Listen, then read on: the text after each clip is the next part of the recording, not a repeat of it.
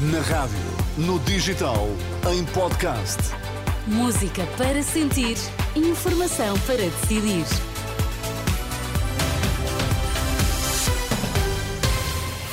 Liliana Monteiro, bom dia. Títulos em destaque.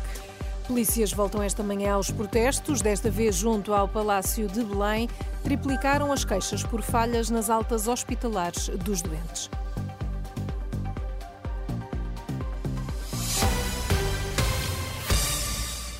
Olá, bom dia. Marcado para esta manhã um novo protesto das forças de segurança, desta vez em frente ao Palácio de Belém.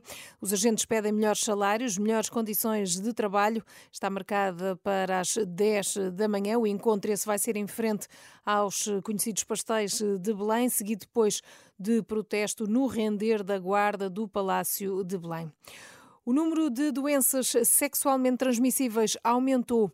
É o que adianta hoje o Jornal de Notícias, que cita dados do Centro Europeu para a Prevenção e Controlo de Doenças, que dão conta de que há uma subida, por exemplo, de 125% nos casos de sífilis, isto entre 2019 e 2021, com uma taxa de 10 casos por 100 mil habitantes. Os especialistas, esses, pedem testes comparticipados para travar este aumento de casos.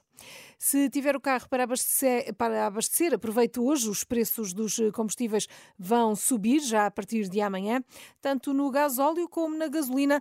Essa subida deverá ser de 2 cêntimos. Os dados são da entidade reguladora da saúde. Triplicaram as reclamações por falhas nos procedimentos de alta dos doentes por proibição de acompanhamento e falhas de vigilância de quem está nesta unidade. O ano passado, o regulador recebeu 116 reclamações sobre falhas nas altas. Em 2022 tinham sido apenas 38.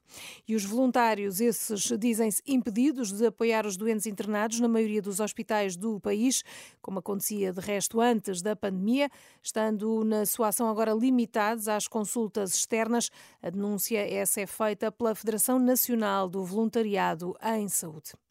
A Renascença já tinha avançado e o Ministro do Ambiente, Duarte Cordeiro, confirmou este sábado não vai entrar nas listas do PS nas próximas eleições legislativas de 10 de março e optou por se retirar de cargos públicos, isto por causa de suspeitas, recorde-se tanto no caso Tutti Frutti da Câmara de Lisboa como no caso da Operação Influencer. O secretário-geral do PS recusa comentar as razões que levaram Duarte Cordeiro a sair das listas do PS no final de um encontro dedicado precisamente à saúde e que decorreu ontem à noite na sede do partido. Pedro Nuno Santos garantiu, no entanto, que o antigo ministro do Ambiente vai colaborar na sua campanha eleitoral.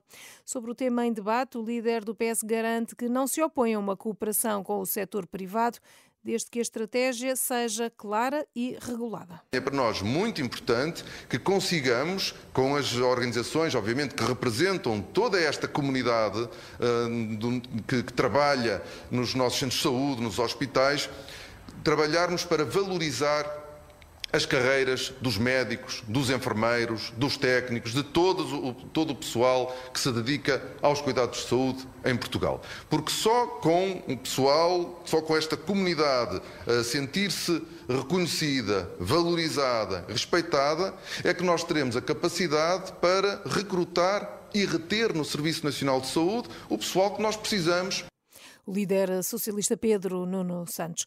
E a AD, a Aliança Democrática, reúne este domingo em convenção no Centro de Congressos do Estoril. Não está ainda prevista a apresentação de qualquer proposta do programa eleitoral, Manuela Pires. Depois do comunicado na véspera de Natal e da formalização da coligação no Porto, este domingo, no Estoril, a Convenção da Aliança Democrática conta com 24 discursos ao longo do dia. Se Paulo Portas é a surpresa, a ausência de Passos Coelho acaba por marcar a convenção. Luís Montenegro não esconde o desconforto com a pergunta. Francamente, eu estou preocupado com a saúde dos portugueses. Essa não é uma matéria que preocupe os portugueses, saber quem vai ou não vai à Convenção eh, por Portugal. Passos Coelho não vai, mas Paulo Portas, que era vice-primeiro-ministro do governo, tem presença garantida e fala ao fim da manhã. A convenção vai contar com vários candidatos a deputados, o ex-presidente da CAP, Eduardo Oliveira e Souza, Aguiar Banco e também Alexandre Homem Cristo, um regresso do antigo secretário de Estado José Eduardo Martins, também de Leonor Beleza. Carlos Moedas é também orador na convenção onde falam apenas os dois líderes desta aliança a três, Nuno Melo e Luís Montenegro. Os trabalhos começam depois da manhã, a jornalista Manuela Pires. Começa hoje a campanha eleitoral para as legislativas regionais dos Açores, com a participação de 11 forças políticas, 8 partidos e 3 coligações que vão disputar os 57 lugares da Assembleia Legislativa. A campanha termina na sexta-feira, dia 2 de fevereiro. É depois no dia no domingo, dia 4 altura em que se fazem então estas eh, eleições, eh, a qual são chamadas 230 eh, mil eleitores que são chamados então a votar.